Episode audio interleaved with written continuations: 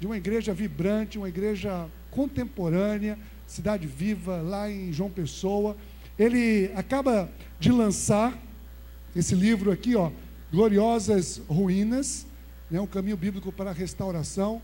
Um livro que, se você hoje quiser ainda aqui, alguns poucos tem ali, porque ele lançou e a Mundo Cristão lançou, é, fez 10 mil cópias nesse lançamento e em 20 dias, ó, acabou. Está na lista do top 10, aí, sétimo lugar na lista dos livros mais vendidos.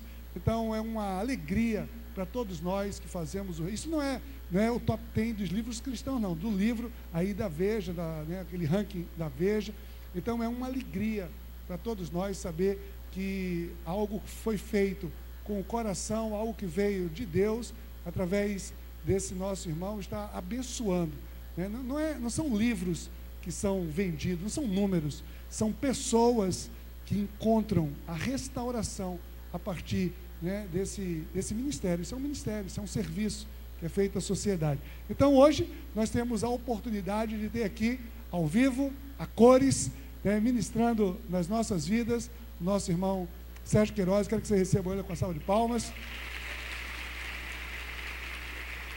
Nós vamos orar aqui pela, pela vida do Sérgio nesse momento.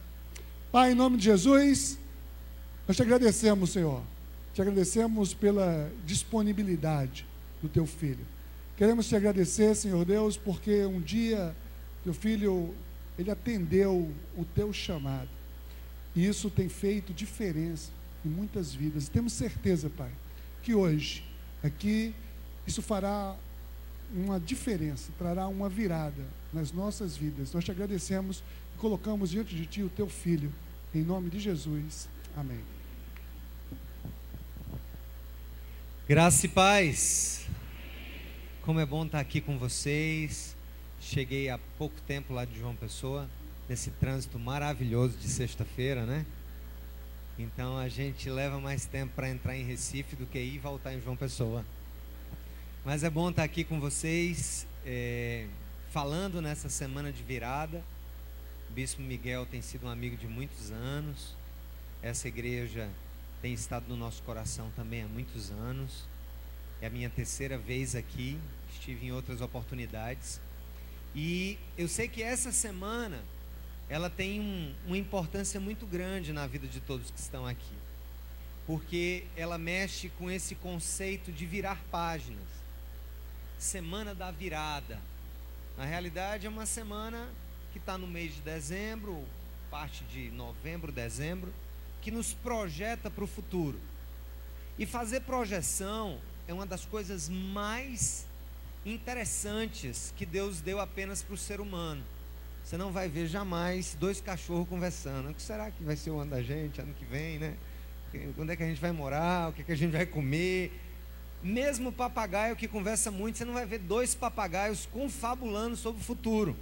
E Deus nos deu essa a nós que somos feitos a sua imagem e semelhança, a capacidade única de fazer autoanálise.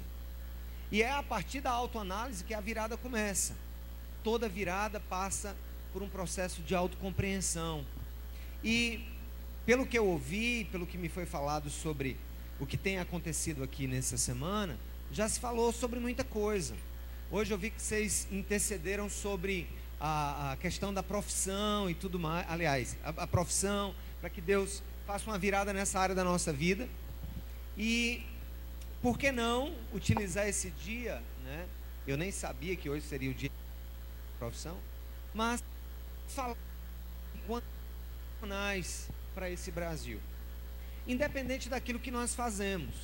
Não sei o que é que você faz, se você apenas trabalha é, fora em algum lugar, ou se você é aquele cara que Deus chamou e você está vivendo 100% para trabalhar em uma comunidade cristã, ou você está fazendo as duas coisas. É, Deus tem me dado uma dura oportunidade, eu digo dura porque ela não é fácil. E não vou dizer que é a opção certa, é apenas a opção que Deus me deu. Ele colocou assim na minha mão, quando nós fundamos a obra lá, a Cidade Viva, em, há 11 anos, está fazendo 11 anos agora a igreja, eu é, já exercia uma função pública. Eu era, eu tinha acabado de ter me mudado de Pernambuco, eu fui procurador da Fazenda Nacional aqui em Pernambuco. Eu tinha me mudado para João Pessoa há pouco tempo, embora fosse de João Pessoa, minha mulher sempre esteve lá, eu vinha e voltava.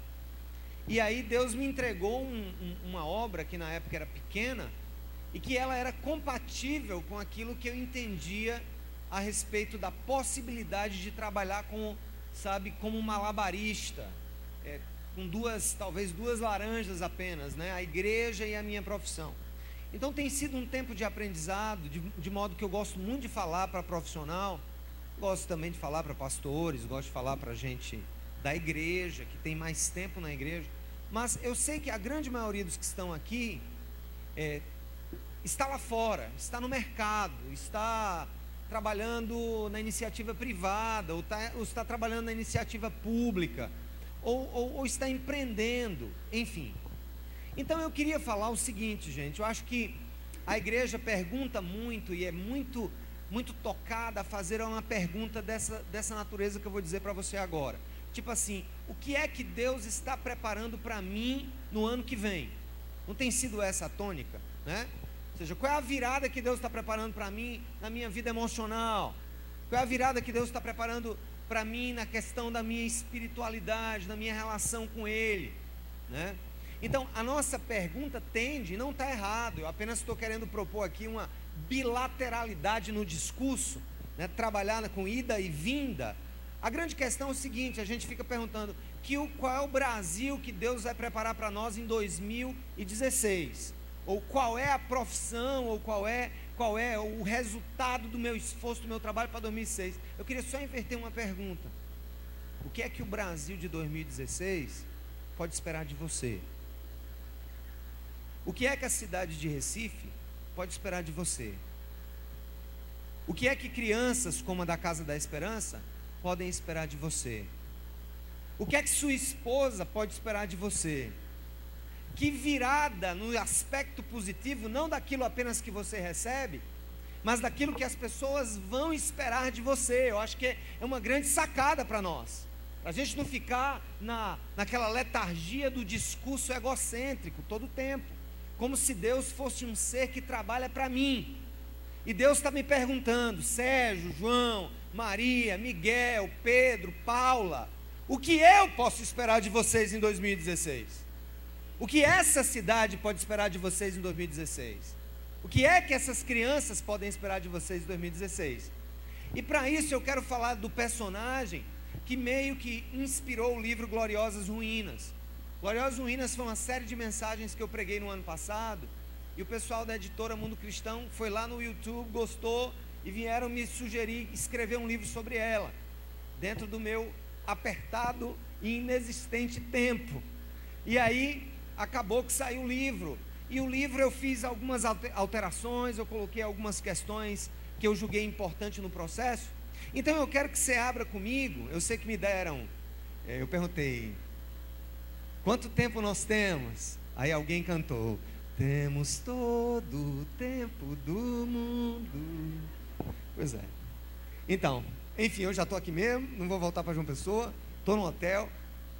Ainda vou namorar hoje de noite minha esposinha, que está lá com os meus filhos. Coincidentemente, dois vão fazer um, um concurso amanhã aqui em Recife.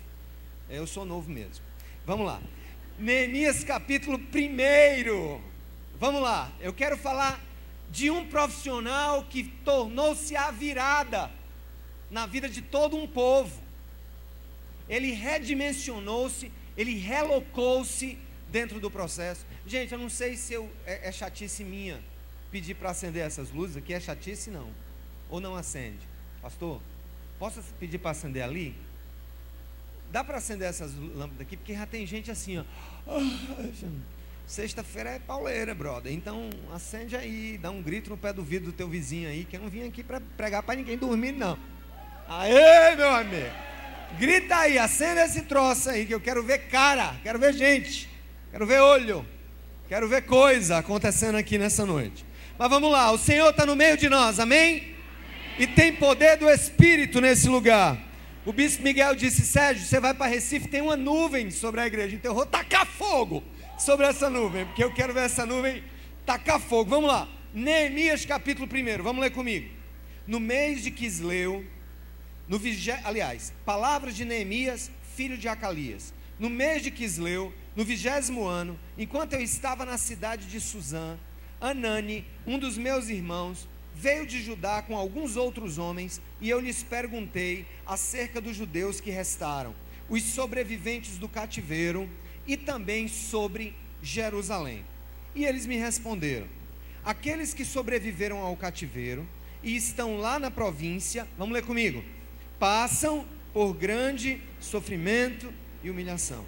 O muro de Jerusalém foi derrubado, as suas portas foram destruídas pelo fogo. Quando ouvi essas coisas, sentei-me e chorei.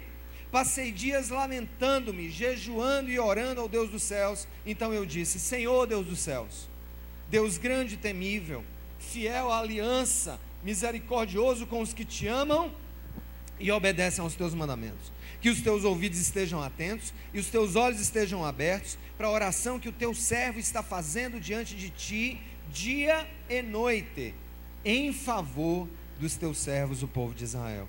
Confesso os pecados que nós, os israelitas, temos cometido contra ti. Sim, eu e o meu povo temos o que, gente? Vamos repetir isso. Sim, eu e meu povo temos pecado. Agimos de forma o que, gente? Corrupta e vergonhosa contra ti.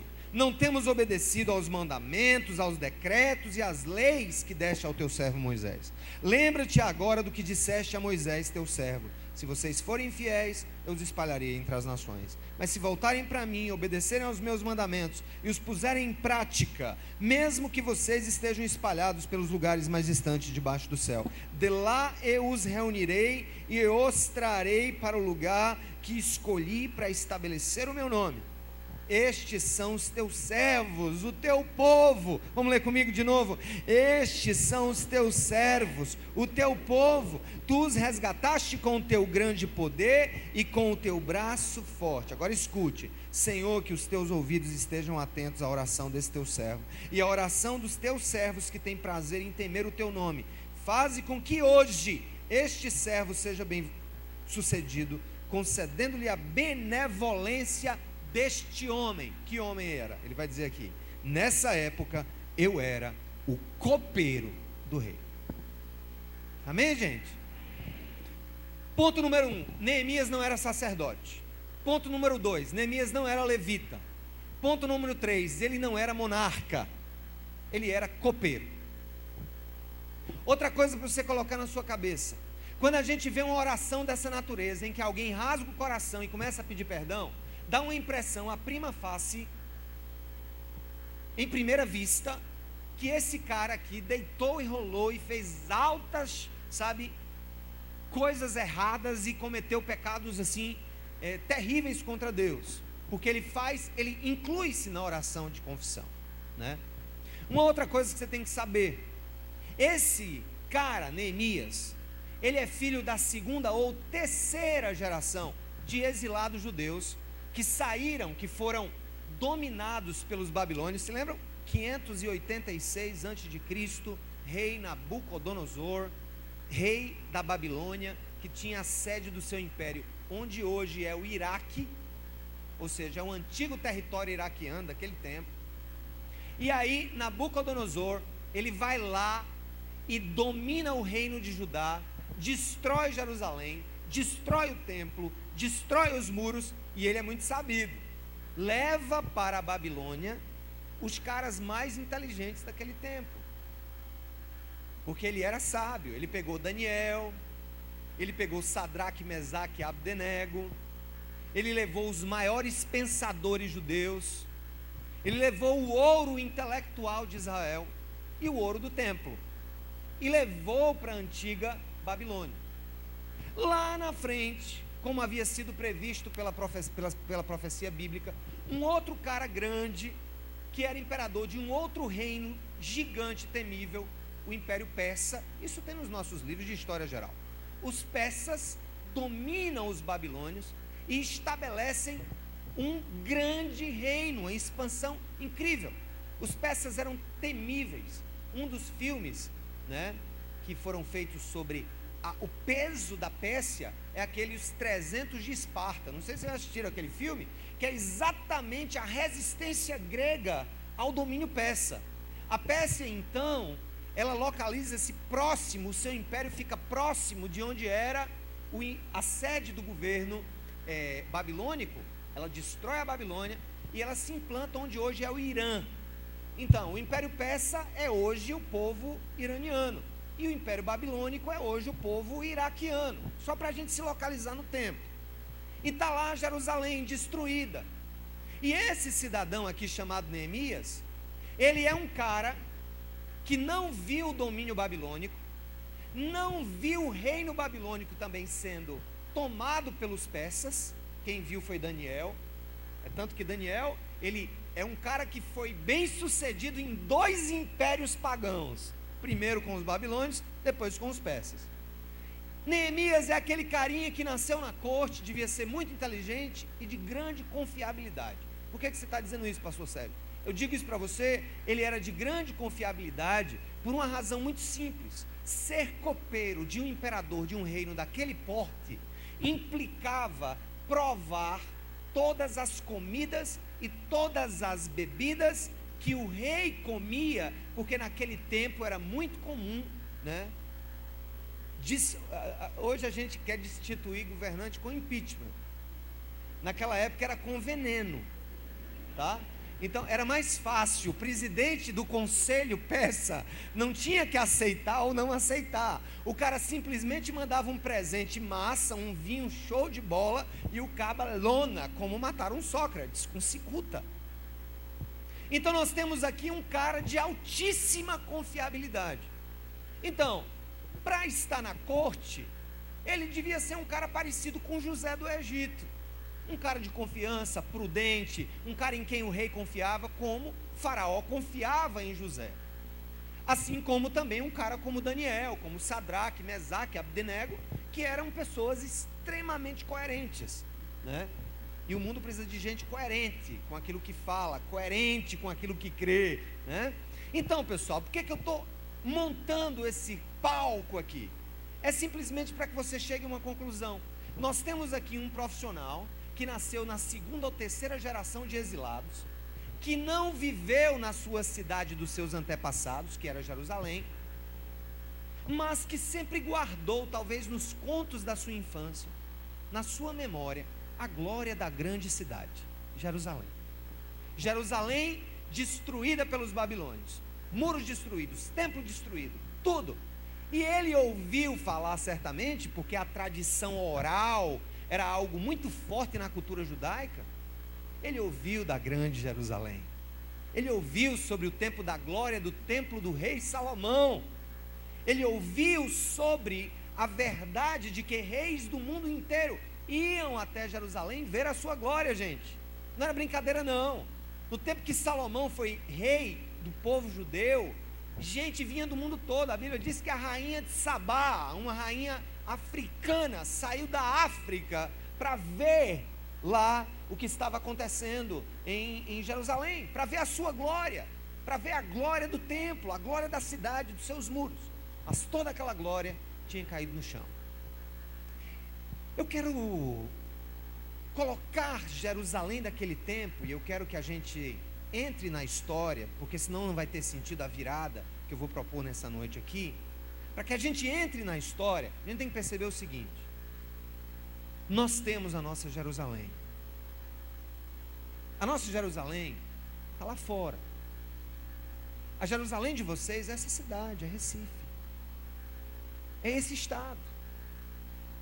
Aqui eu classificaria como a corte. As igrejas funcionam como cortes, em um certo sentido. A minha comunidade, ela funciona, ou não que a liderança pense assim, mas as pessoas sentem-se aqui de uma certa maneira seguras. Nós nos sentimos seguros com a mensagem, porque afinal de contas aqui nós convivemos com pessoas que pensam como nós pensamos, que cantam as músicas que nós cantamos, que compartilham dos anseios que nós compartilhamos, e tudo isso é bom, isso não é ruim. A grande questão é o que nós vemos nesse texto. Eu separei nessa noite três princípios de restauração das nossas Jerusaléns, onde Deus vai nos usar para fazer uma virada onde quer que a gente esteja. Esse é o tópico de hoje. E o primeiro princípio que nós vemos aqui em ação, gente, é o que eu chamo de princípio da realidade factual. Princípio da realidade. Que princípio é esse? Como é que ele está aqui transparente no livro de Neemias? É quando a gente vê aqui, ó, abre a Bíblia, se fechou, perdeu, é tempo, vai abrir de novo, né? Quando ele diz assim, ó, no mês de Quisleu, no vigésimo ano, enquanto eu estava na cidade de Suzã, que era a capital da Pérsia na época, Anani, um dos meus irmãos, veio de onde, gente? De onde? De Judá, lá da destruição, com alguns outros homens, e eu lhes perguntei dos judeus que restaram, os sobreviventes do cativeiro e também sobre Jerusalém, e eles me responderam o que, gente? Qual foi a resposta à pergunta? Como é que está meu povo? Qual foi a resposta? Vamos lá.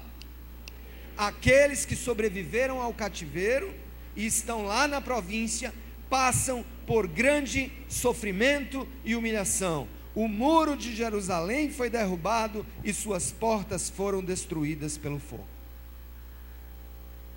Não ouse fazer perguntas. Uma pergunta certa pode mudar a sua vida para sempre. Como cristãos, nós queremos sempre dar respostas e temos medo de fazer perguntas. Nós temos facilidade de apontar os erros dos outros, mas temos dificuldades de olhar no próprio espelho. A nossa dificuldade de fazer perguntas reais sobre nós e os nossos contextos foi denunciada pelo próprio Jesus.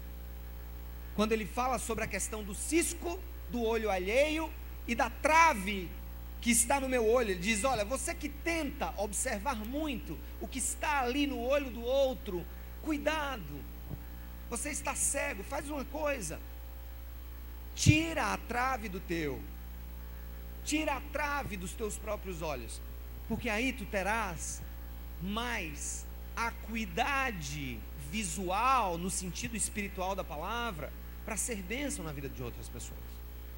Neemias está aqui fazendo uma pergunta: como está meu povo? Ele não faz de conta que tudo está bem, ele poderia até ter feito de conta que tudo estava bem. Afinal, ele não nasceu em Jerusalém, embora sendo um judeu. Porque o judeu não é aquele que nasce no solo, é pelo jus sanguine, é pelo sangue. Onde quer que um judeu seja descendente de judeu, ele será sempre judeu. Eu conheci até judeu argentino. Um hermano judeu porque ele é de sangue. Neemias era um judeu de sangue, mas ele não viveu em Jerusalém. Ele não sabia o que acontecia em Jerusalém. E às vezes eu olho, gente, para nós enquanto corpo de Cristo, às vezes nós estamos tão alheios ao que está acontecendo fora das nossas quatro paredes. Nós vivemos na corte. Na corte é bom porque nós somos servidos, tem oração, tem confiança. Na corte nós nos sentimos protegidos. E Neemias faz uma pergunta: Como está a minha terra? Aí ele ouviu o que não esperava: Sua terra está destruída, o nosso povo está em vergonha, o templo queimado, os muros derrubados. É sofrimento, é humilhação. E aí, gente, eu quero partir do seguinte pressuposto: sem fatos não há transformação. Sem fatos não há virada. Sem fatos não há poder operante do Espírito Santo em nós. E aí eu vou dizer uma coisa para você: como é que você deseja o melhor de Deus se você não tem a coragem de encarar os fatos? Vou dar um exemplo. Como é que você pode esperar, por exemplo, que um casamento tenha um up de Deus, que tenha uma transformação do Espírito Santo, que ele se transforme em algo maravilhoso, se a verdade sobre os fatos desse matrimônio não são enfrentadas olho no olho. Como haver restauração de um pai para um filho quando os fatos não são postos sobre a mesa? Nós temos medo dos fatos, nós temos medo do que os fatos vão me dizer, Nós temos medo de fazer perguntas, tipo assim: meu filho, o que era que você estava fazendo naquela hora, quando eu lhe ouvi na madrugada ao telefone, falando que alguém ia te levar não sei o que, não sei aonde, em uma certa situação. Nós temos medo nós temos medo de enfrentar a realidade, de perguntar o que está acontecendo. E tem muita gente que diz assim: nem me diga, nem me diga, nem me diga, nem me diga. Livre de mim, não me conte, eu não quero nem saber, eu não quero nem saber o que é que está se passando. Eu vou dizer, meu amigo, eu vou dizer uma coisa: a verdade é nua e crua, mas a verdade é simplesmente a semente adubada pelo poder do Espírito Santo que vai produzir mudança, transformação, vida e virada. Sem verdade não há virada. Sem verdade não há transformação. Sem verdade não há vida. Em qualquer aspecto. E eu quero te dizer nessa noite, pelo princípio da realidade factual, não tenha os fatos da sua vida como inimigos, os tenha como aliados. Vocês aqui viveram há anos grande crise com o Bispo Miguel, que todos nós acompanhamos em oração. Em 2013, minha esposa Samara, jovem, 40 anos, 41 anos, começou a sentir dores abdominais. Achava-se a princípio que poderia ser algo no intestino, infecção, depois algo que pudesse ser no ovário, no útero. Depois de muito tempo, identificou-se um mioma em degeneração, em degeneração, produzindo sangramentos e dores horríveis. E aí, ela foi fazer uma, um exame, uma cistoscopia cirúrgica, aliás, uma esteroscopia cirúrgica, por vias baixas, retirou aquele mioma, foi para a biópsia. Glória a Deus positivo. Não, negativo, na realidade. Glória a Deus. O útero diminuiu de tamanho, voltou ao normal. E o médico perguntou assim: ah, tem um restinho que ficou lá. Mas não quis mexer, porque ele já era, já estava, assim, já no miométrio, mais para dentro, né? uma coisa mais mais para dentro, assim, eu não queria mexer e tal. Você quer, você pode, a gente pode acompanhar. Ou você pode tirar, se você quiser, depois. Não, vamos tirar esse negócio, vamos tirar esse troço. E o inesperado aconteceu. Uma lesão maligna em que? Em que? Duas mulheres a cada um milhão de mulheres vão ter o que Samara teve. Um sarcoma de altíssimo grau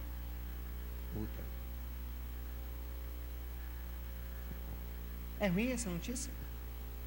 Sim ou não? É ruim encarar esse fato? Sim ou não?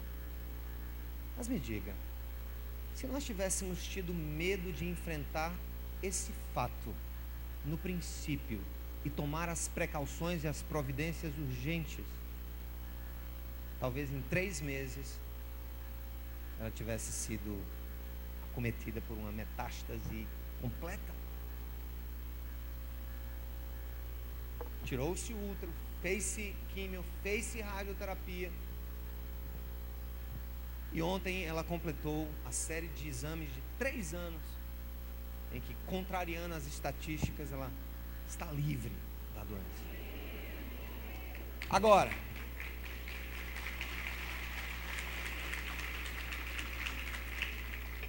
Por que, que eu estou usando um exemplo tão cru como esse? Porque há outros tipos de câncer que não saem na ressonância magnética, que não saem na tomografia computadorizada, nem no CEA, nem no CA 125. Eu conheço tudo já de medicina, só por ter estudado. Há outras coisas em nós, nos nossos relacionamentos, que nós teimamos em não querer enfrentar. Ontem eu recebi uma jovem na igreja dizendo assim: Pastor, estou entregando o meu ministério. Amém, estou entregando a liderança do ministério. Tal, tal. Você está há 10 anos nessa liderança? É, pastor, tal. Eu estou entregando, Deus está falando outra coisa. Eu disse: Não, peraí, aí tem. Aí tem. E comecei a escavacar e a catucar. Eu gosto muito de inquirir. Porque enquanto eu não chego no centro da verdade, ali eu desisto de qualquer processo de restauração de virada. Até que no âmago havia mágoas guardadas de outras pessoas na comunidade durante anos. No caso de Neemias, ele quis saber a realidade da sociedade da sua cidade. Ele se importou com aquilo, com a verdade. Qual é a verdade? Qual é a profundidade do problema? O que é que realmente está acontecendo? Para que Deus possa intervir. Gente, eu vou dizer uma coisa. Essa época no nosso Brasil, que aqui é uma comunidade praiana como a minha comunidade é praiana. Então a tendência aqui é o quê? Qual é a tendência? Uma tendência natural. Tendência, a galera né, que corre mais para o lado da direita. É uma tendência natural. Você vai para comunidades mais carentes pregar, a galera corre mais para o lado da esquerda. É mais ou menos uma tendência que eu observo. Mas sabe o que, é que eu estou vendo no Brasil? A gente está tratando política como trata time de futebol. A gente se idiotizou. Em que sentido? O que é que o cara de um time diz do outro? O dele pode estar tá acabado na terceira, puxando para a quarta divisão. Mas o time dele é o melhor, está certo, tem os melhores resultados e tem algo a contar. E o grande opositor, que talvez esteja na segunda ou na primeira divisão, aquele não presta, aquele ali rouba, aquele entrou porque compra o juiz, está acontecendo a mesma coisa hoje. Eu quero dizer uma coisa para você, irmãos. A igreja não precisa se alinhar a nenhum partido político para que haja mudança no nosso Brasil. Basta que os petistas denunciem o próprio PT e que os PSDBistas denunciem o próprio PSDB. E pronto, o que a igreja precisa é de verdade, o que o Brasil precisa é que as entranhas sujas dos esgotos da nação sejam abertas, porque se não forem abertas, não haverá mudança nessa nação.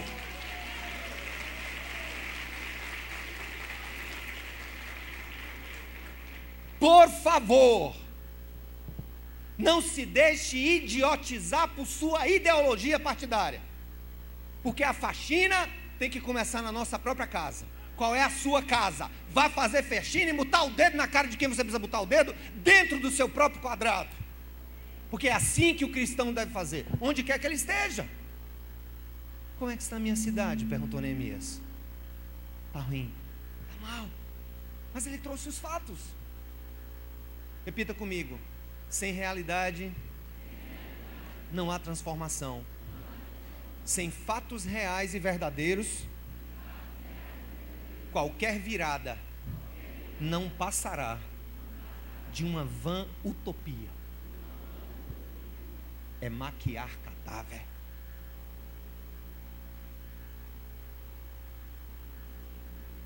Tem gente aqui que está passando maquiagem no casamento. Tem gente aqui que não tem coragem de olhar um no olho ou de pedir ajuda de outros sobre fatos. Vivem um conto de fadas, uma farsa, uma mentira. Tem gente aqui, é possível, e aqui eu falo, é uma ilação de possibilidades. É possível que tenha gente aqui, empresário cristão, que está envolvido com corrupção. Como eu disse, eu sou procurador da Fazenda nacional. E há um movimento do Ministério Público Federal, ou seja, eu sou membro da AGU, Advocacia Geral da União, e existe o MPU, Ministério Público da União. Então são duas carreiras constitucionais, mas com escopos distintos. O, M, o Ministério Público Federal está com a campanha das 10 medidas contra a corrupção, é não é? Não é essa aí, não é a medida?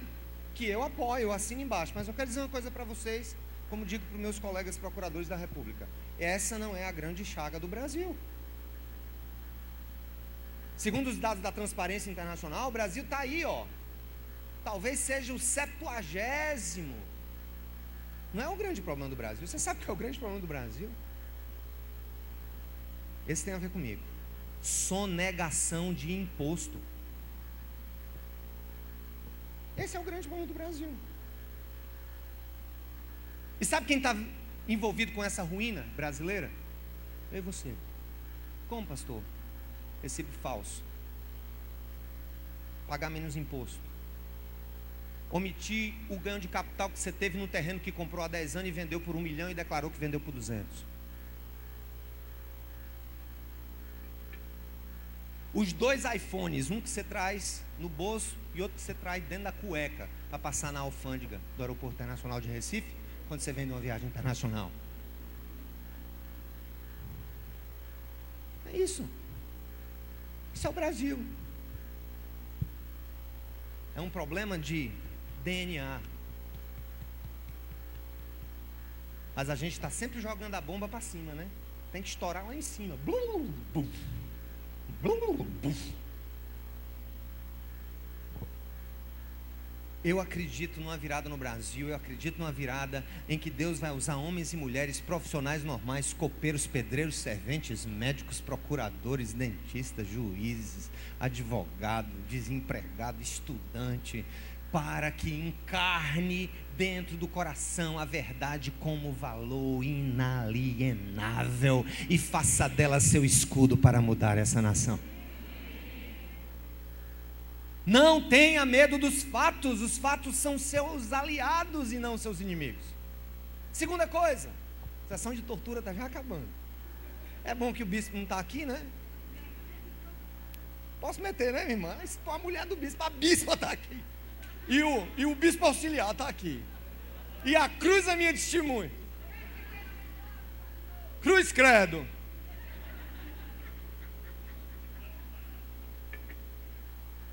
Escuta. Além do princípio da realidade, Neemias faz uma, uma outra coisa que, na hora que ele ouve, o que é que ele faz? Vê aqui, ó, verso 4. Quando ouvi estas coisas, eu fiz o que, gente? Sentei-me e chorei. Passei dias lamentando-me, jejuando e orando ao Deus dos céus. Dias. O que é que o fato fez com ele? O inquietou. Porque se saber o fato é uma necessidade, inquietar-se com ele é condição sine qua non para que haja mudança. Tem gente que está sabendo dos fatos, que conhece a realidade, que se olha no espelho e diz assim: Eu sou esse mesmo caba safado mesmo, entendeu? Esse nojento, entendeu? Entendeu? Esse raparigueiro aqui, tá bom? Sou casado, vou para a igreja, mas estou assim, entendeu? Pegando, né? Tá certo? Eu sou esse caba safado que passa a madrugada toda vendo pornografia, que é uma outra coisa que a igreja está super lotada. Olha, meu amigo, se tivesse uma estatística, eu vou dizer uma coisa para você: não ficaria pedra sobre pedra. E o cara olha e diz: é isso mesmo, Jesus e tal. Mas aquela porcaria de vida não te inquieta.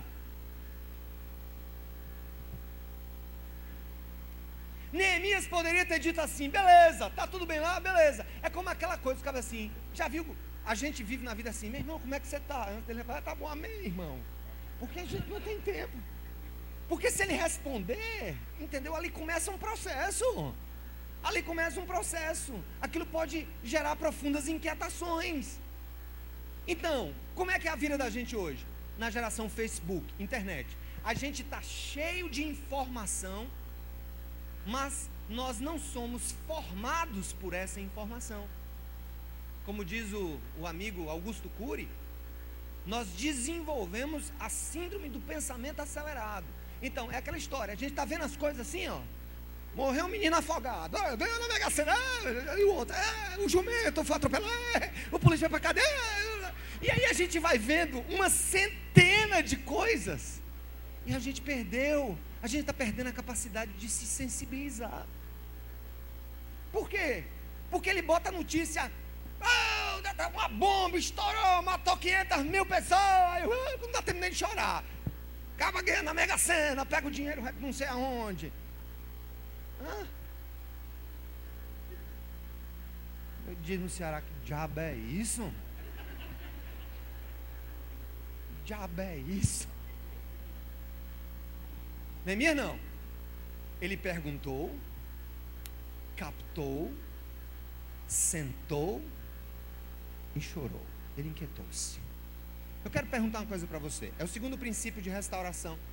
Está no livro e tem a ver com a virada aqui. Quanto tempo vai precisar para que você se inquiete com os fatos e faça alguma coisa com eles? Gente, não tem época melhor para fazer promessa, penitência, entendeu? Do que dezembro. Dezembro é o mês internacional do alto engano. Janeiro eu vou começar, vou para ginástica, vou perder peso, vou estudar inglês, vou estudar um concurso, né? Entendeu? Vou dedicar mais tempo à minha família. E aí vai. O plano que é feito vai-se embora com o resto do peru. O vaso. Parece que o peru leva. Não é assim? Chega no dia primeiro, dia segundo, a gente tá lá em janeiro. Hã? Em inglês o quê? What?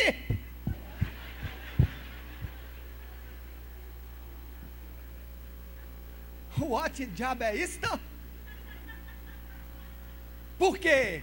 Porque nós estamos perdendo a capacidade de nos inquietar de fato. Sem inquietação não há mudança. Tem uma frase que eu, que eu gosto de dizer: Você não muda aquilo que antes não te inquiete profundamente. Eu tenho um problema de colesterol, assim, hereditário, sabe? No DNA. Meu cromossomo já é colesterolizado. Então eu tenho que cuidar e eu tenho que tomar remédio. Chegou uma época, gordo, descuidado, dor na coluna, hernia de disco, bucite, tendinite, esculhambite total, meu amigo. Aí, vou eu sair, né? Tranquilo, botei, ia fazer um casamento. Botei, arrumei a cueca, botei a calça, Entendeu? Aí eu deixo para ensacar, abotoar a calça depois que eu boto a camisa.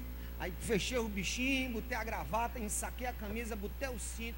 Como eu encolhi a barriga para puxar o fast clack, eu botei o botão, que eu expirei, o botão fez. Pum. Pronto. Eu, como sou um cabo que não tenho muito paletó, entendeu? Então, tive que ir sem o botão botei o cinto por cima, apertei, feito que amarra saco de manga. E fui. Casamento. Acabou. Acabou. Me inquietou, acabou. Eu quero saber uma coisa, meu amigo. Você vai ter que fumar mais quantos baseados, hein, brother? Quantas carreiras de coca tu vai ter que cheirar? Ainda, para te inquietar. Quantos riscos você vai correr com essa sua malandragem no trabalho? Quantos isso você vai recorrer? Quantos fiscais você ainda vai pagar com bola? Até que a bomba estoure. Você vai esperar que a bomba estoure. Princípio da inquietação. Eu não mudo o que antes não me incomoda. Vamos lá repetir isso. Eu não mudo o que antes não me incomoda. Eu falar um pouquinho de mim. Eu ia falar de três princípios, falar só de dois da realidade e da inquietação. Se você quiser saber mais, o livro tem 21 princípios. É o livro inteiro. Mas eu quero falar de mim, um pouquinho de mim, de como Deus fez uma virada na minha maneira de ver o mundo. Acho que isso é importante para vocês, especialmente para os profissionais, para os empresários. Gente, eu não nasci em igreja, eu não gostava de igreja. Quando eu ia para a missa no domingo com minha namorada na época Samara, eu ia bêbado. E naquela época não tinha lei seca, então eu ia bêbado mesmo. queria de nada com negócio com Deus, negócio com nada, com nada disso. Até que um dia, um colega do trabalho, na época eu era servidor da Justiça Federal, me chamou para ir para um show. Não, show massa, uma banda massa, rapaz, que show. Que show, eu gosto de Pink Floyd, eu tocava no Pink Floyd cover.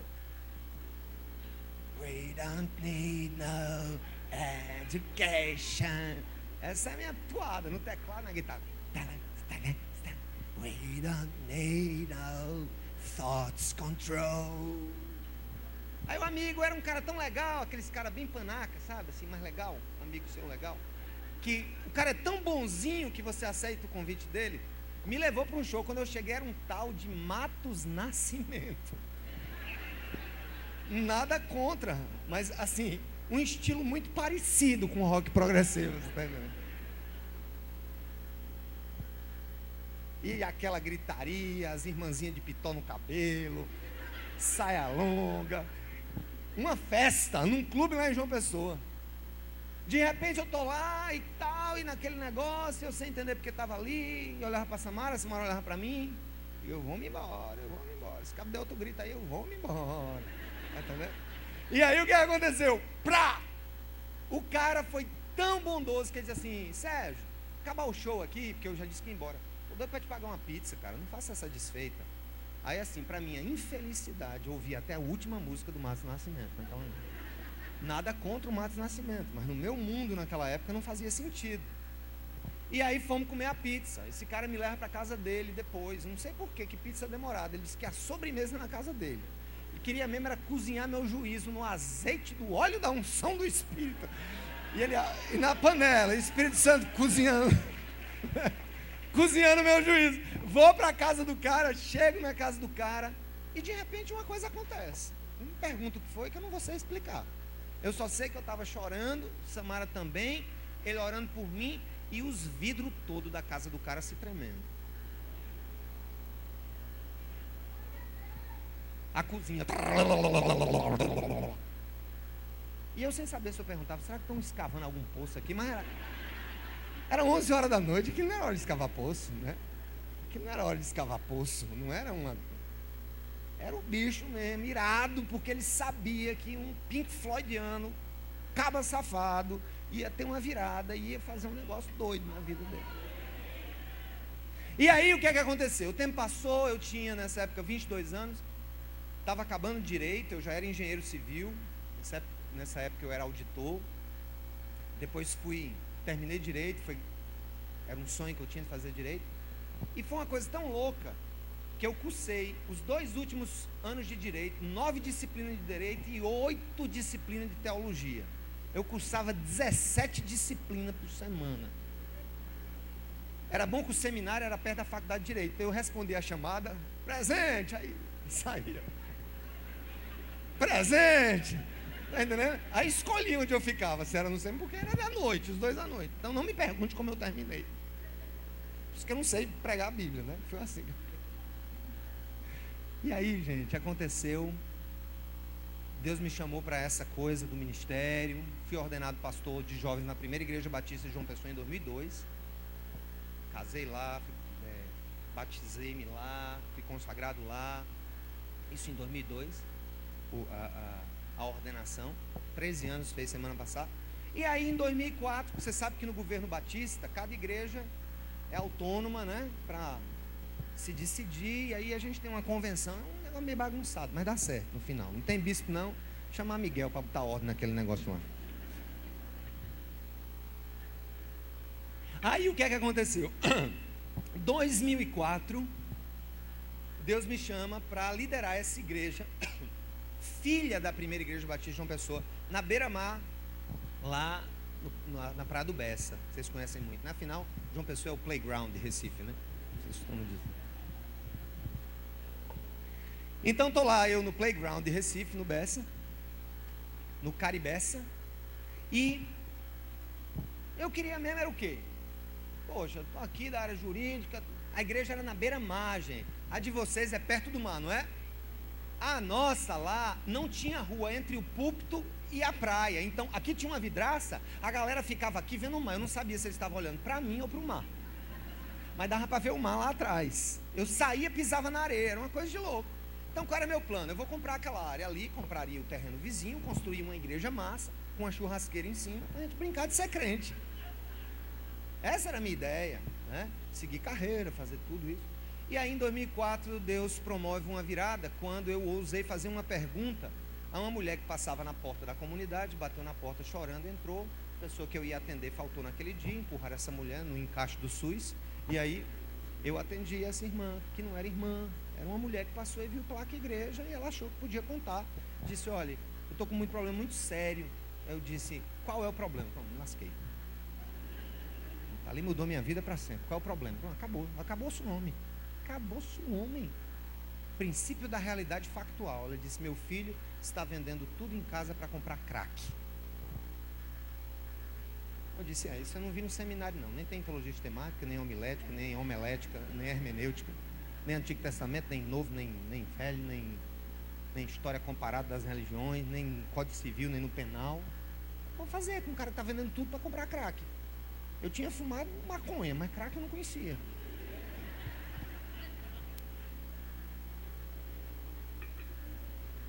Eu nem sabia mesmo. Que eu estava alienado do mundo. Disse, meu filho, que bicho é esse? Cara, como é? Me mostra aí. Lá vem ele com as pedrinhas, um caixinho. Isso aqui está acabando comigo, pastor. Estou vendendo tudo na minha casa. Visitei o jogo, orei por ele. Né? Foi quando eu vi que tem coisa que Deus quer que a gente faça que a oração que a gente faz não vai fazer. Porque onde Deus quer que a mão vá, a oração não chega. Quando Deus quer alimentar o estômago de alguém, não adianta orar por ele, não, não vai aparecer comida dentro, não. Quando tem um jovem nas drogas, não vai só orar, não, porque ele precisa ser tirado do contexto, uma série de coisas. Oração é poderosa, ela vem de Deus, mas a ação também vem de Deus. Se Neemias tivesse ficado orando, a Bíblia diz, ele fez uma oração bem grande aqui, não foi? E orou e pediu perdão, Senhor, e o teu povo e tal.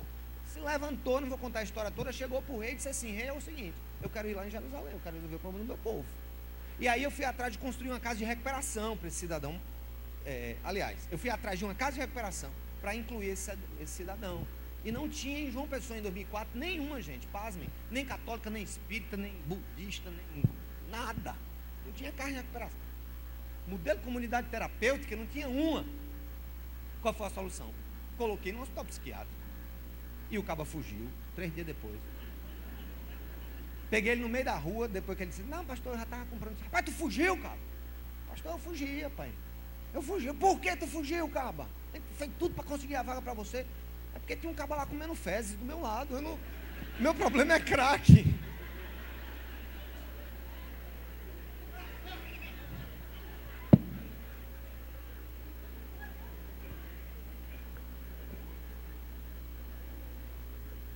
Não resolveu. Fui atrás de que então? Construir uma casa de recuperação. Deus me deslocou da beira-mar para a saída de João Pessoa, quando eu fui atrás de uma granjinha de 2 hectares, 3 hectares, a construir um centro de reabilitação, sem experiência nenhuma. Porque a realidade factual, primeiro princípio, me inquietou. Segundo princípio, eu orei, terceiro princípio. E aí o resto são os, os outros 18 que tem, que eu segui. Quando eu vejo uma placa de Ventes na saída de João Pessoa para Recife, logo que você sai de João Pessoa para Recife, passa o distrito industrial, do lado direito tem uma grande, hoje uma grande guarita, coisa e tal. Eu vi uma placa lá. Eu achava que era uma coisa grande, porque eu olhava assim com os olhos de fora assim, rapaz, isso aqui é maior do que eu preciso. Eu vou conversar com o corretor. Quanto é o negócio aí? Disse, não, rapaz, vamos conhecer a terra? Eu disse, eu preciso conhecer. Ô, minha irmã, obrigado, outra. Eu estava tomando ela bem pouquinho assim para não acabar.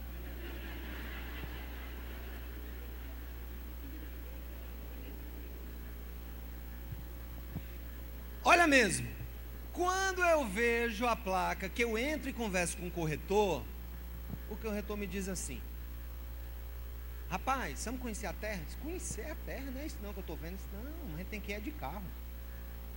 E como assim? Na casa sede. Onde é essa casa sede? É um quilômetro e meio daqui.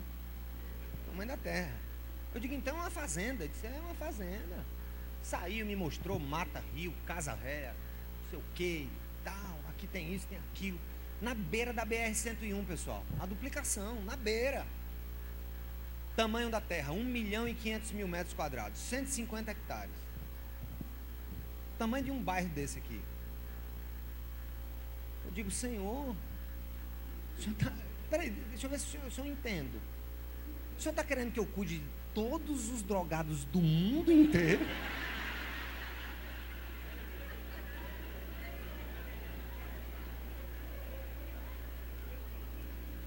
Porque eu vou dizer, viu, Senhor? Aqui cabe gente com força.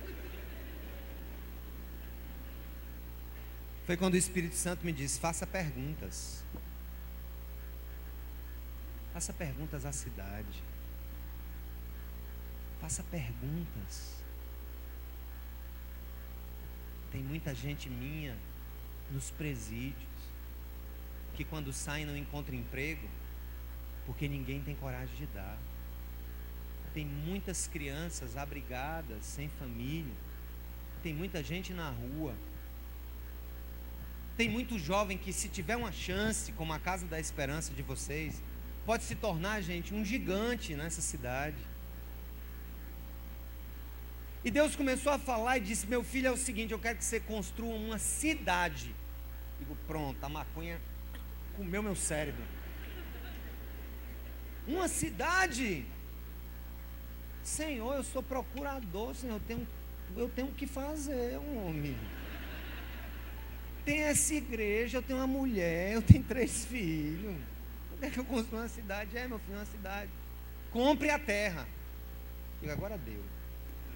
Igreja com 100 pessoas, a maioria é jovem, e jovem é uma benção, né? Tem força para fazer o trabalho, mas é liso feito pitombo em boca de banguelo, gripado.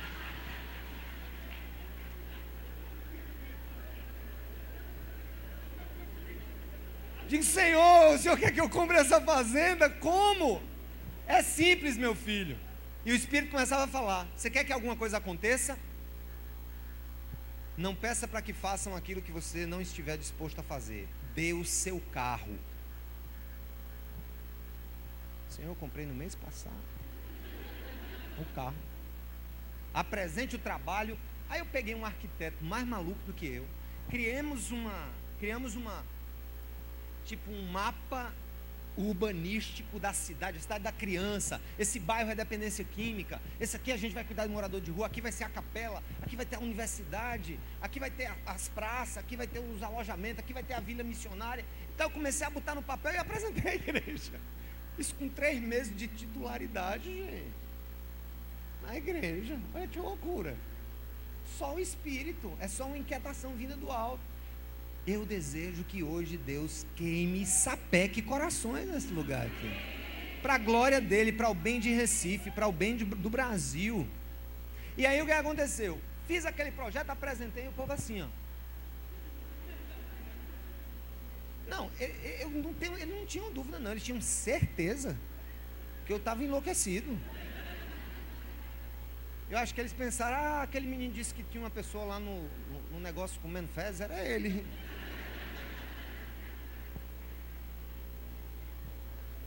E aí, quando eu apresento para a igreja que doamos o nosso carro em Samara, quando eu coloquei a chave, outro caba se levanta, colocou a chave, o cara se levanta, colocou a chave, uma, uma viúva veio, botou um anel do, do, do viúvo. Sério, saíram colocando, gente. Nossa comunidade arrecadava 11 mil reais por mês, e naquela noite, foram arrecadados em bens, em ouro, em, em, em carros, em obras de arte. Naquela época não existia nem iPad, nem nada, era aquele, aqueles palm top, aquele que tinha um lapisinho assim, preto e branco. Os cabos davam aqueles bichos e tudo, cabeça de gado. Isso não, cabeça de gado, venda, porque eu não tenho onde botar aqui na igreja não. Todo apareceu, você não tem ideia, 170 mil reais, gente, uma noite. E olha, Olha a minha palavra, escute. Nem se anime. Não perguntem o que é que Deus vai lhe dar em troca, porque Deus não tem filhos que barganhem bênção dele. Diga a Deus o que você vai renunciar para que pessoas que Deus ama possam ser abençoadas através do que você está fazendo. Foi esse o discurso. E aí juntamos 170, depois terreno 200, e era um milhão a terra naquela época. Um milhão não era nada, não é nada hoje, mas naquela época, há 11 anos, para uma igreja que arrecadava 11 mil era muito. Perguntei ao tesoureiro, tesoureiro, vou comprar uma terra, quanto é que a gente tem aí no banco? Você tem 3 mil, pastor? Dá? Digo, dá. Quanto é? Um milhão. Naquela época, é como se fosse hoje, em valores proporcionais, talvez 10 milhões, 5 milhões. De fato, a terra hoje, gente, só para vocês entenderem como foi o tempo de Deus, quando a gente comprou, Lula assinou a duplicação da 101. Depois removeram um pessoal que estava umas invasões, deram casa para as pessoas. A terra hoje não vale menos de 100 milhões de reais. É uma cidade, é gigante. E aí, pessoal, o que aconteceu naquele dia? O povo não aguentava mais nem me ver no corredor. Quando eu ia passando, ele desviava, os irmãos desviavam assim. Oi, rapaz. Com medo. Porque eu dizia, o que é que você vai renunciar? O que é que você vai renunciar? Eu dei meu carro, estou a pé, estou andando de onde? O que é que você vai renunciar? O que é que você vai renunciar? E o povo fugindo, sabe? Os jovens, os bichinhos, rapaz, os jovens, o bichinho estava na igreja com a mão em cima do relógio, perguntando.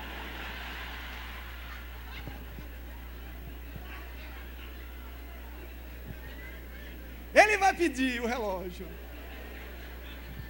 Agora, só de mal, vocês sabem o que eu estou dizendo, mas eu tive vontade de ter ligado para Edir Macedo. Eu dizendo, tá vendo, Edir? Aqui o povo dá dinheiro sem ganhar nada em troca, Edir. E tudo liso aqui. Vocês são inteligentes. Captaram o que eu quis dizer. Porque o reino de Deus não é receber, é dar. Jesus disse: dar é melhor do que receber, e há mais alegria em dar do que receber. Então foi assim que a coisa começou. Pagamos a terra, agonia, traficante ligando para mim, ameaça de morte na procuradoria. Você não reconstruir isso, não. Não vai tirar os meninos. Você não tem medo, não, de morrer? Eu disse, rapaz, medo de morrer, não. Eu, tô, eu me pele de medo de morrer. Aqui, de você, tá, você falando, você está falando comigo, eu estou aqui me tremendo, cara. Agora eu vou dizer uma coisa para você, brother. Mais medo de morrer, eu tenho outro. É de morrer sem fazer o que Deus quer que eu faça quando Ele me mostrar os fatos e a realidade que Ele quer inquietar o meu coração. E aí prosseguimos, começamos, construímos a casa de recuperação. Isso já tem 11 anos. Construímos o centro de treinamento, construímos a capela, estamos construindo o ginásio multifuncional. Se você quiser conhecer a história toda, está no site cidadeviva.org. Cidadeviva.org ou no meu Facebook, Sérgio Queiroz. Entra no meu Facebook, curte lá, entendeu? Faz uma, uma filu, firula. Eu estava lá na, na paz. Cidadeviva.org no Conheça. Tem inglês também, se você quer mandar para alguém ver, só para conhecer as, essas historinhas e coisa e tal, que já construímos, que vamos construir. Mas, gente, eu quero dizer uma coisa para você. A igreja tem um poder muito sobrenatural de mudança.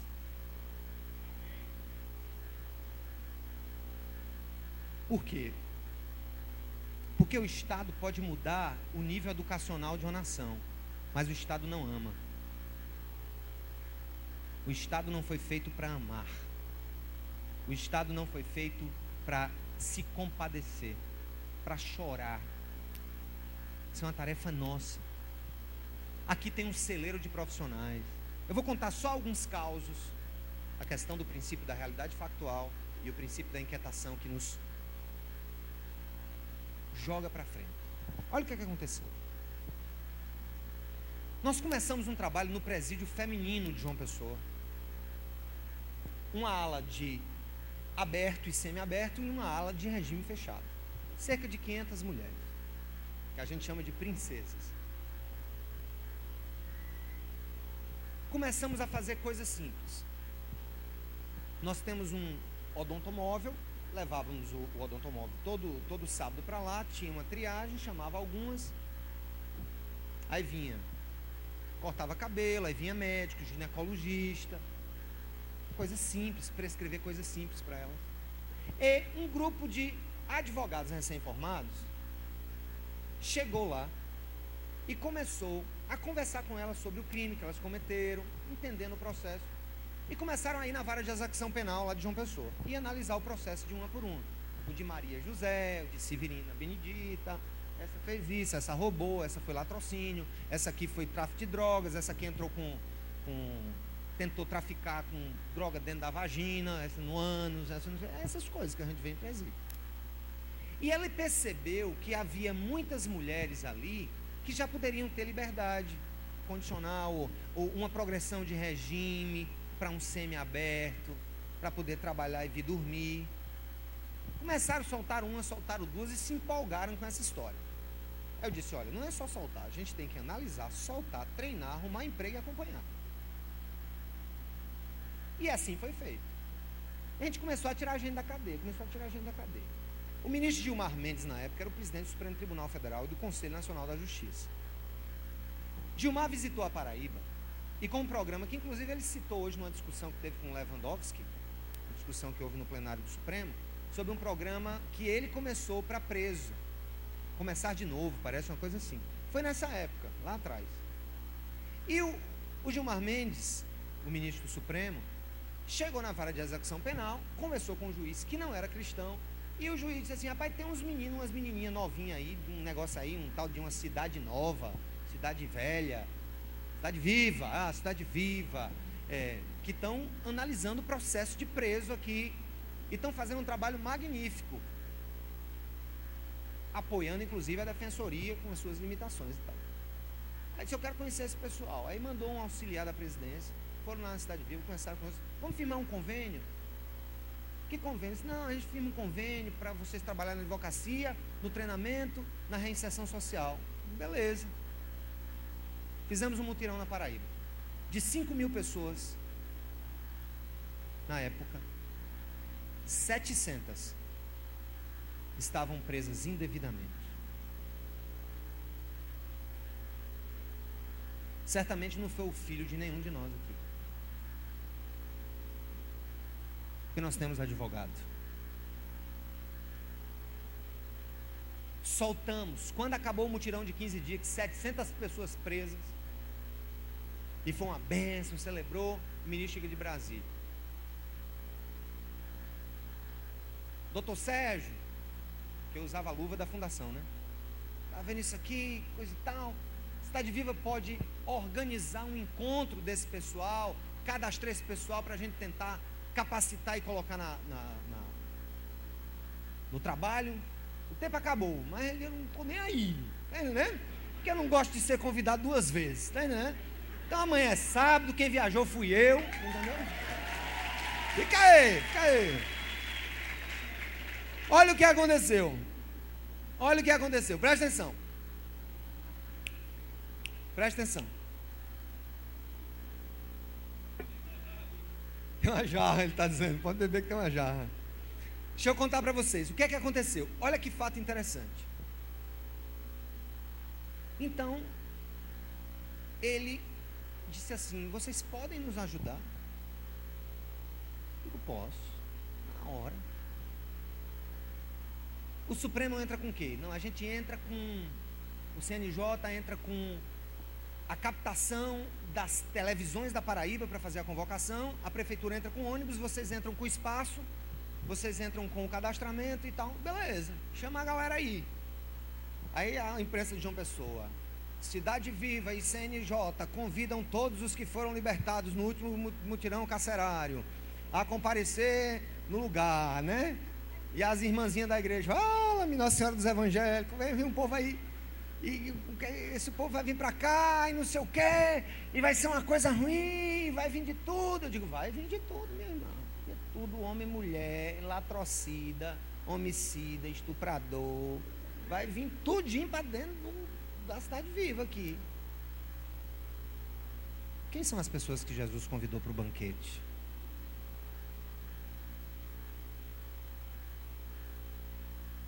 Será que fomos nós os almofadinhas gospel?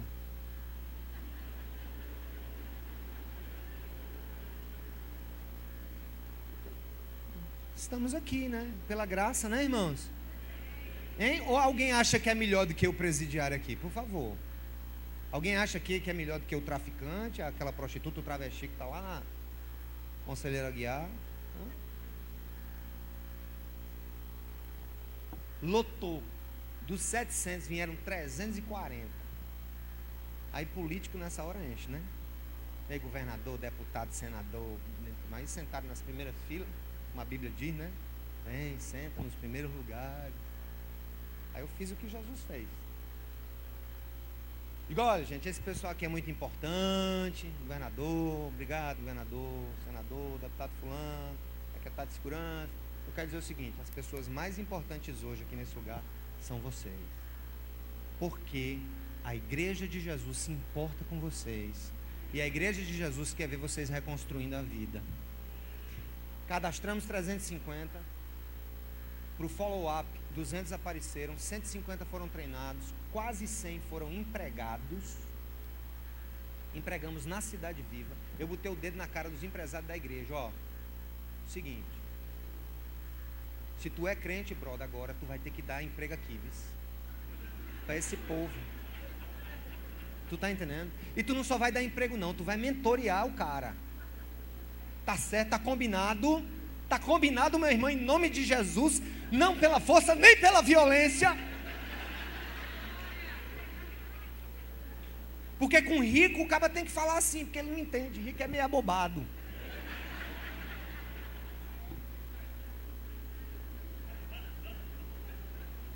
Faz de leso. Resultado, gente, coisa linda. A gente estava construindo a Escola Internacional Cidade Viva, na frente do lugar que nós nos reunimos. A história é muito longa, eu vou contar é dois dias. Vamos procurar depois. Aí, a gente começou a construir a Escola Internacional e pegamos alguns e colocamos na obra. E um desses caras me chamou a atenção. Guarda essa história desse cara que me chamou a atenção, tá? Guarda aí no em uma outra oportunidade, antes desse tempo, eu e Samara, minha esposa, saímos à rua para conhecer, para trabalhar com travestis e prostitutas, que é uma outra área de trabalho muito forte da cidade de Viva. De comer, chegar junto, tocar violão, entendeu? Comer, tá ali conversando. Aí a pessoa se despede, peraí, vou fazer um programa roteado. Então vá, não está esperando aqui você. Vá que a gente espera. E Aí ficava lá, e tocava violão. Uma vez eu fui, rapaz, para Lagoa. Tinha uma ruma de travesti, tinha uns 15 ou 20. Eu peguei o violão, comecei a tocar uma música bonita, Roberto Carlos. É, aí um pedia assim, aquela música, aquele corinho da igreja. Eu começava a tocar um corinho, rapaz, e, e o travesti ali cantava, uma voz afinada, corra bonita, aí começava a chorar. Cantei tanto isso na minha igreja quando eu era pequeno. Estou aqui, aí, aquelas amizades com prostituta e coisa e tal. Dois fatos interessantes que eu quero dizer para vocês. Para haver uma virada na igreja de Jesus, na transformação do mundo, nós temos que excluir aquela história de nós e eles. Não existe isso. Duas experiências. A gente começou a fazer um trabalho numa favela, que estamos até hoje, construímos um centro de formação integral dentro de uma favela pequena de duas mil pessoas. E começamos a fazer um trabalho na favela, numas casinhas, rapaz, sem futuro, os bichinhos sentados no chão. A melhor casa que tinha lá talvez não se visse de, de quintal na casa de muita gente aqui. Aí eu tive uma ideia, disse, rapaz, chega, chega da gente ir lá, vamos trazer esse povo para cá. Mas como, pastor, é uma diferença. E eu sei que é a diferença.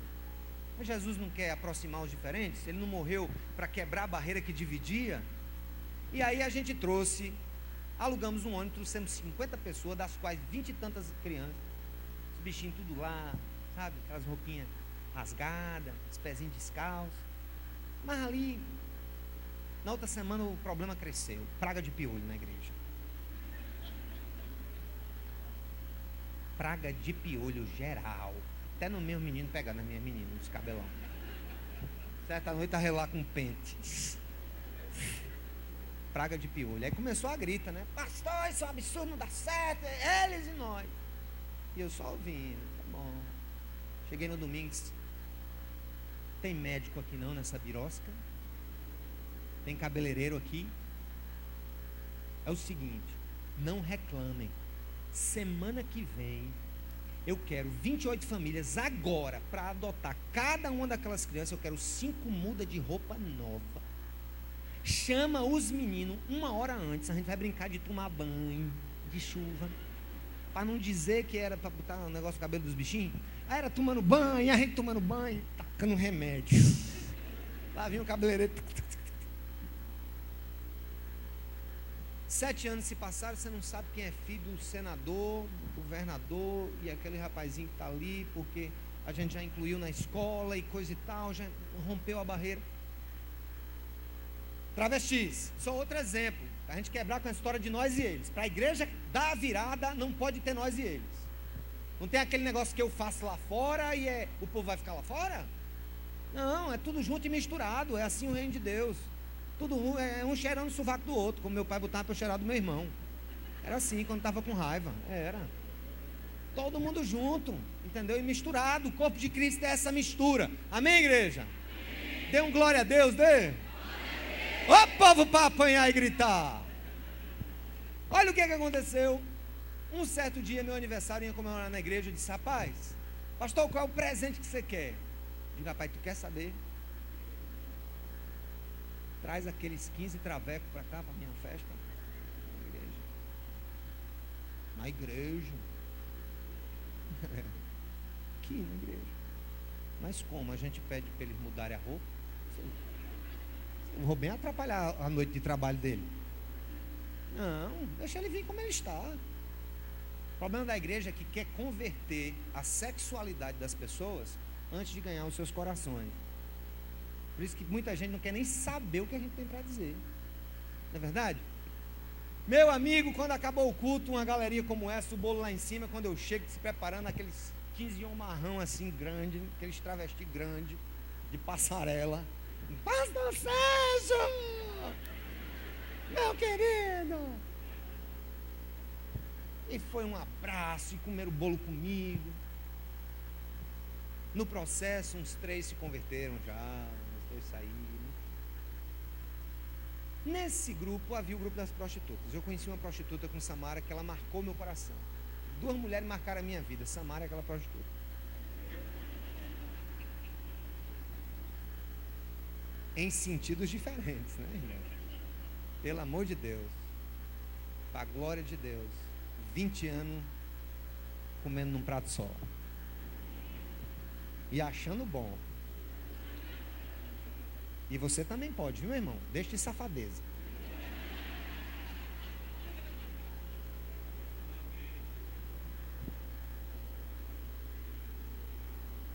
Vocês chamaram um pregador muito heterodoxo, rapaz.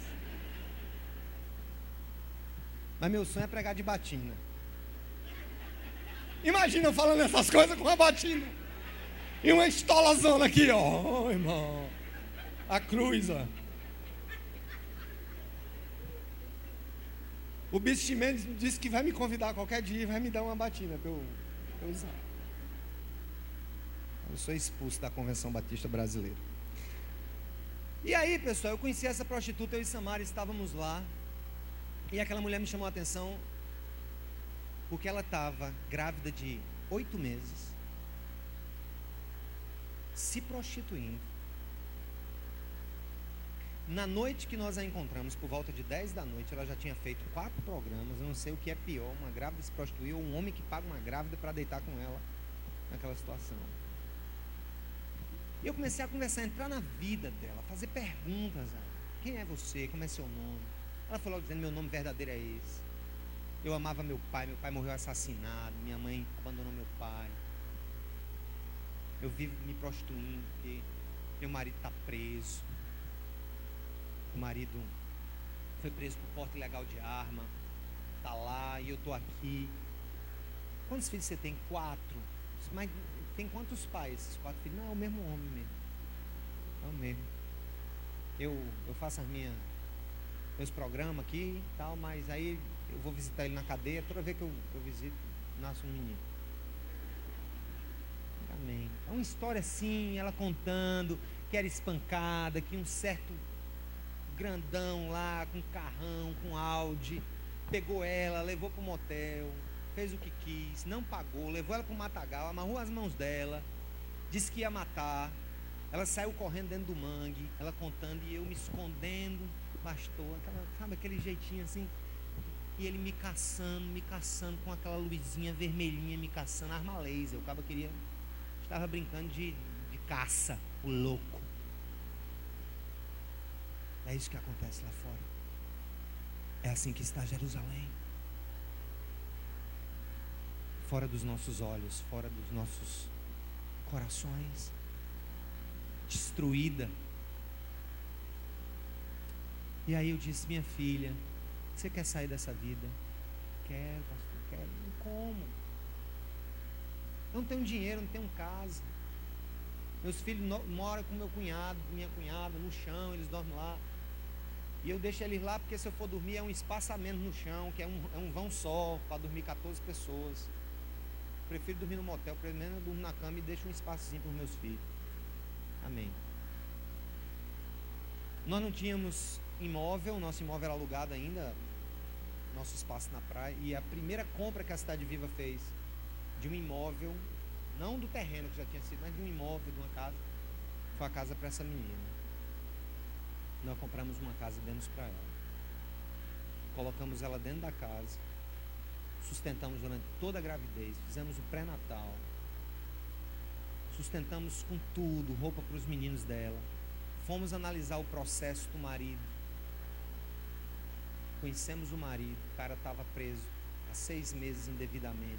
Soltamos o marido, empregamos o marido. Se lembra aquela pessoa que eu falei lá na escola para você guardar no coração, aquele presidiário? O marido daquela menina que veio a ser empregado na nossa construção, foi premiado como o melhor empregado daquela construtora. Eles casaram, aí eles se converteram, depois, e aí eles não são da nossa igreja.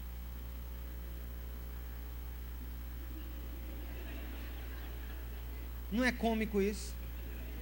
Mas eu vou, quer que eu lhe diga por que isso é cômico? Porque essa é a nossa maneira de pensar. Nós temos muitas vezes segundas intenções no nosso coração. Eles quiseram ir para a igreja. Disseram, pastor, a gente quer vir para cá. A minha filha, você vai ter que pegar dois ônibus para chegar aqui.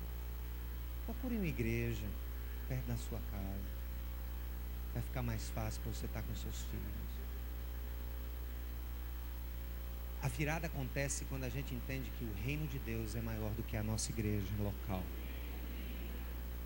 A virada acontece quando a inquietação se transforma em ação por amor e a fé desabrocha como uma flor.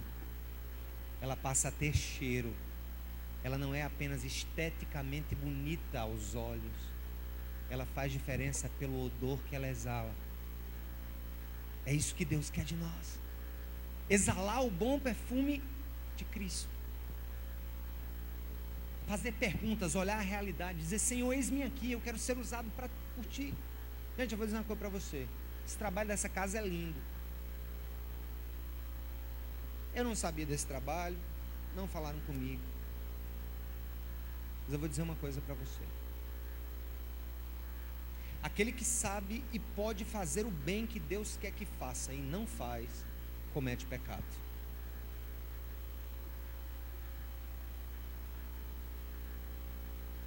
Cem reais.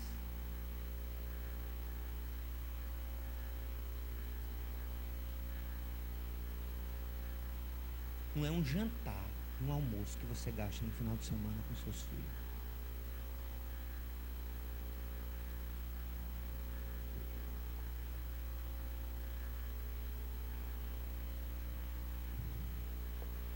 próxima revolução da igreja de Jesus será a revolução da generosidade, do amor prático, para que o mundo nos dê o direito de falar a verdade, para que o mundo nos dê o direito de intervir. Aconteceu uma coisa bem engraçada. Estava numa reunião de pastores na semana retrasada e um pastor foi apresentar a problemática das drogas. Ia ter um fórum de drogas lá em João Pessoa. Eu estou acabando. Nem olhe para mim com essa cara. Estou acabando. Teve um fórum, ia ter um fórum de drogas. Aí o cara chegou e disse assim: Irmão, está resolvido o problema das drogas de João Pessoa. Eu digo: Pronto, lá vem Nostradamus. E eu que trabalho com dependente há 11 anos somente. Eu sei como é o, a batida do bombo, que é muito complicada. Muito fácil cada igreja vai adotar uma escola de João Pessoa e ajudar a não ter droga na escola. Eu não disse não, mas tive vontade de dizer, mas eu vou dizer outro dia. Vou dizer assim, Quem disse que a escola quer ser adotada pela igreja, macho? Quem disse? Que direito nós achamos que temos de intervir na sociedade com a palavra da verdade? Se não estivéssemos dispostos a amar de outros jeitos. Uma frase que eu amo, quero que você guarde. Pregar a verdade do Evangelho sem amor prático é verdade que não se escuta. Verdade sem amor é verdade que não se ouve. E aqui vai para você, minha irmã. Você é doutor, é PhD em versículo para jogar na cara do seu marido. Você é PhD, minha irmã. Você sabe que, que o Espírito Santo está falando com você. Você é PhD enfiar versículo no juízo do seu marido. Ame-o mais um pouquinho. Tá bom?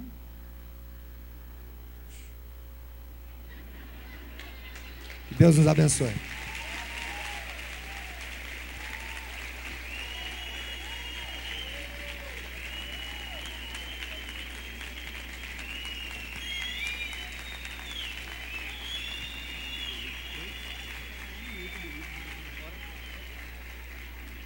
Pessoal, é o seguinte.